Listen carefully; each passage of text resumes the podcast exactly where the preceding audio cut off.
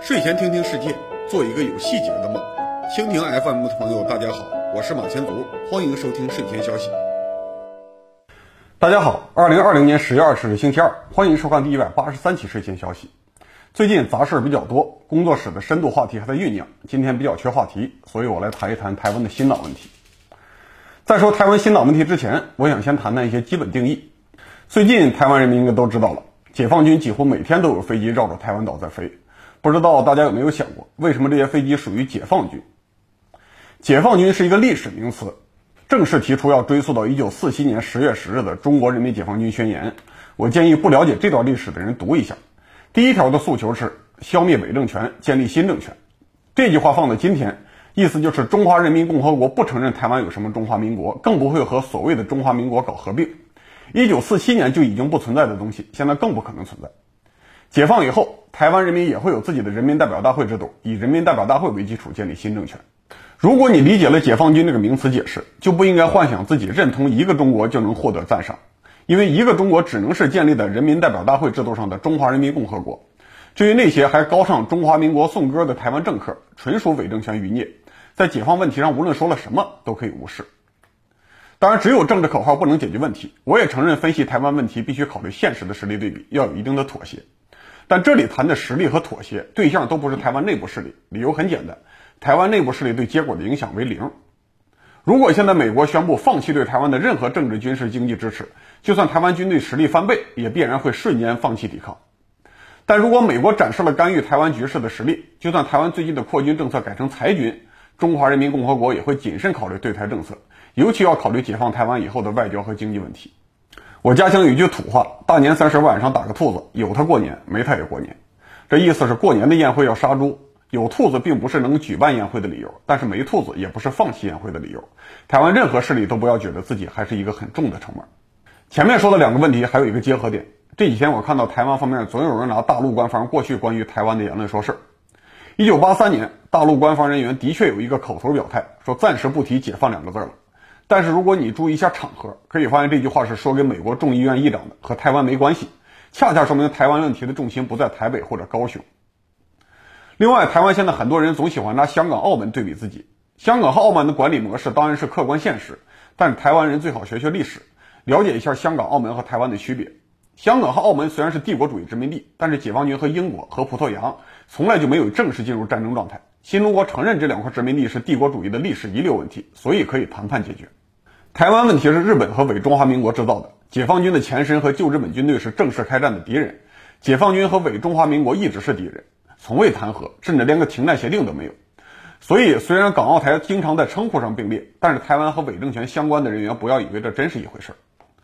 更何况从现在的现实情况看，澳门虽然是个小县城，但是经济高度依赖于赌博产业，靠整个大陆的容忍才能繁荣。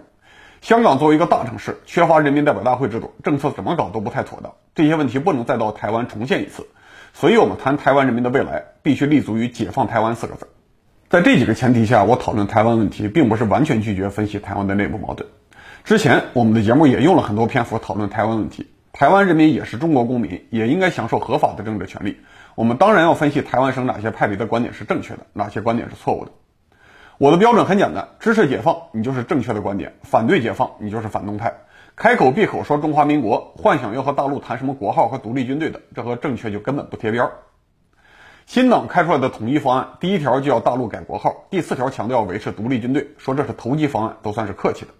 我知道台湾新党很多人也会很委屈，说这就是开价问题，提出来的方案又不是不能谈。我们带着诚意来开条件，还引用了大陆过去某些人提出的方案，怎么有个大陆自媒体开口就说我是投机呢？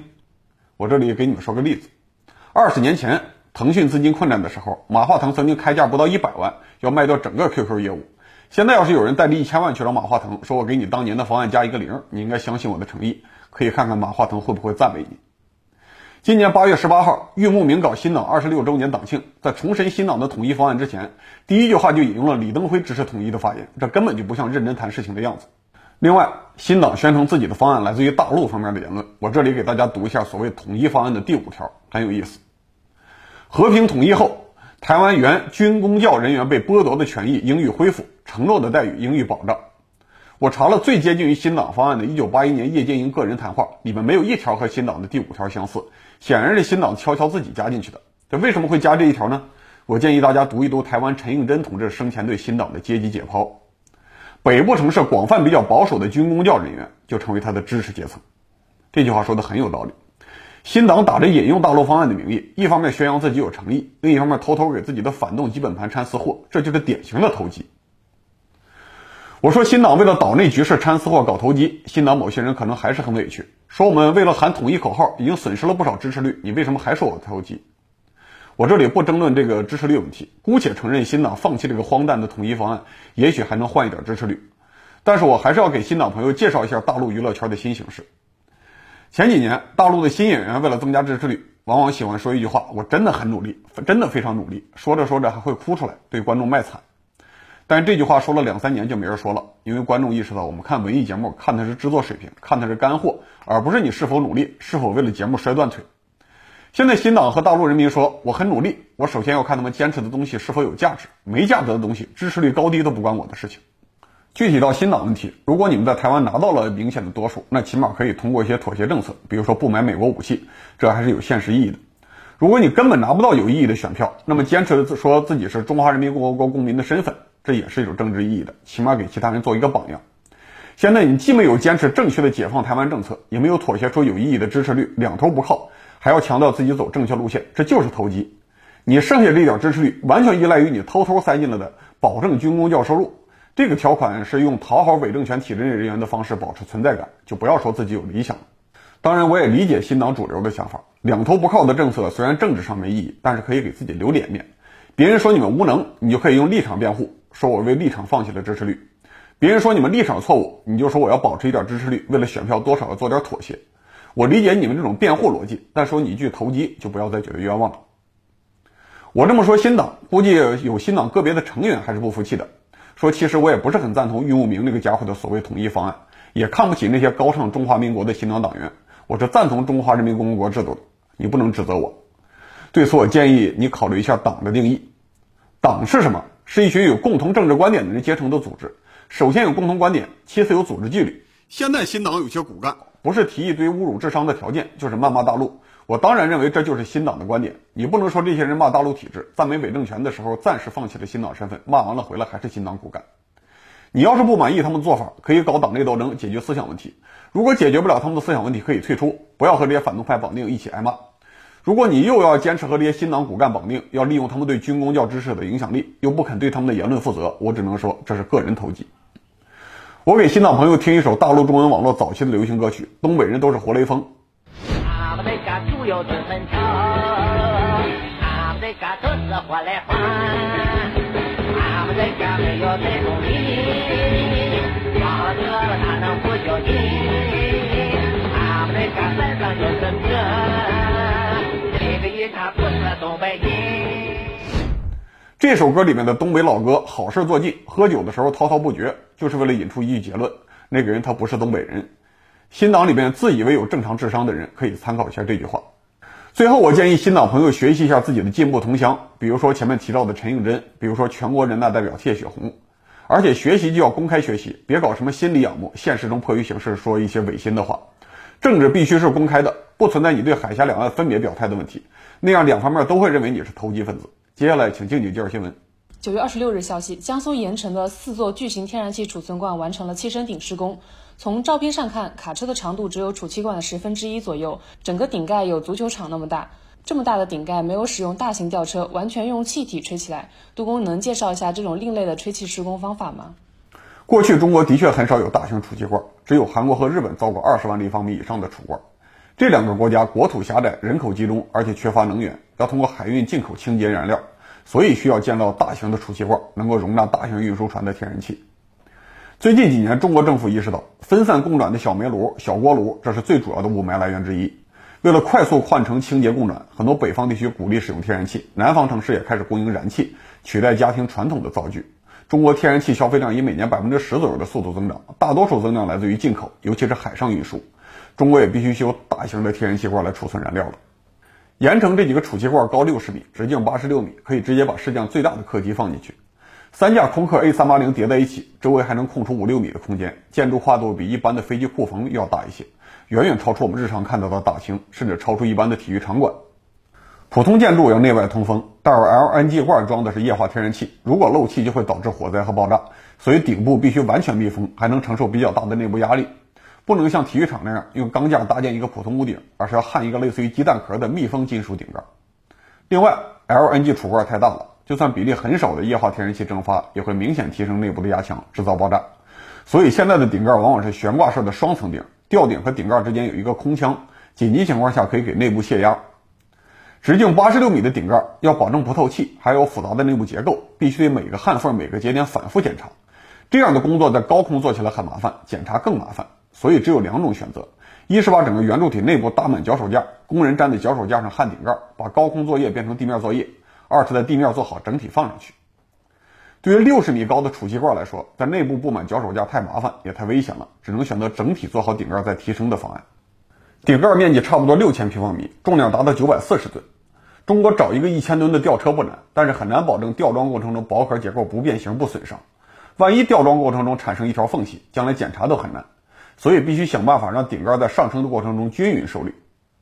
均匀受力一般用流体来实现。这么大规模的工程，流体不是水就是空气，灌水的成本太高，也容易失控，所以就要用气升顶，可以大致理解为吹气球把顶盖抬起来。那气升顶技术和普通的吹气球有什么区别呢？气升顶并不需要真的在罐子里面塞一个气球，只要在顶盖周围安装一圈弹性的密封材料，避免漏气，然后往顶盖下面打气就可以了。提升的过程中要有一套精密的支架帮助顶盖保持平衡，但最主要的力量还是由加压空气提供的。中国这几年已经用气升法修建了几十座 LNG 罐，这次二十二万立方米的储罐升顶只用了两个半小时，风机和平衡系统可以直接挪到下一个工地用，是一个廉价高效的施工方案。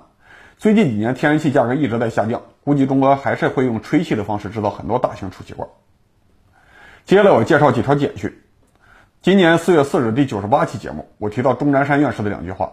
第一句是描述疫情信息公开问题，从中央政府那是完全透明的。第二句描述了中药对新冠病毒治疗效果，在实验室的细胞上，中药也是很有效的。当时我就说钟南山院士很会说话。一百零二期我又做了详细解释。之前无论是双黄连防疫还是茶水防疫，都是直接把病毒和药物混合起来，看看病毒数量有没有减少。这既不能证明药物在体内能接触病毒，也不能证明药物在体内抗病毒的效果是利大于弊，所以钟南山只能说一句不得罪人的话：在实验室的细胞上，中药也是很有效的。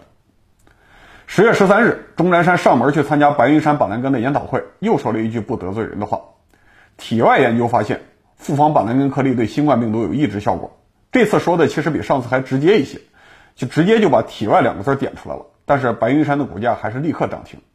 我想这不是钟南山不肯得罪人的问题，而是我们整个社会的问题。知名学者也必须绕着弯说话，必然是担心有权利的人不高兴，或者控制资本的人不给钱，所以只能说一部分真话。效果大家也看到了。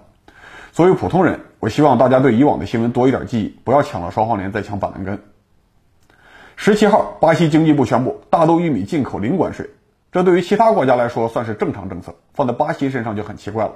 因为巴西是世界上最大的大豆出口国，一向是鼓励粮食出口的。我查了一下进出口相关新闻，发现今年巴西货币大幅度贬值，对美元的汇率今年已经下降了百分之三十左右。很多外贸网站已经在提醒收款风险了。这么大幅度的货币贬值，巴西出口粮食的竞争力肯定会上升，已经不需要关税保护了，反而是国内的物价上涨压力大，所以巴西会宣布零关税买粮食。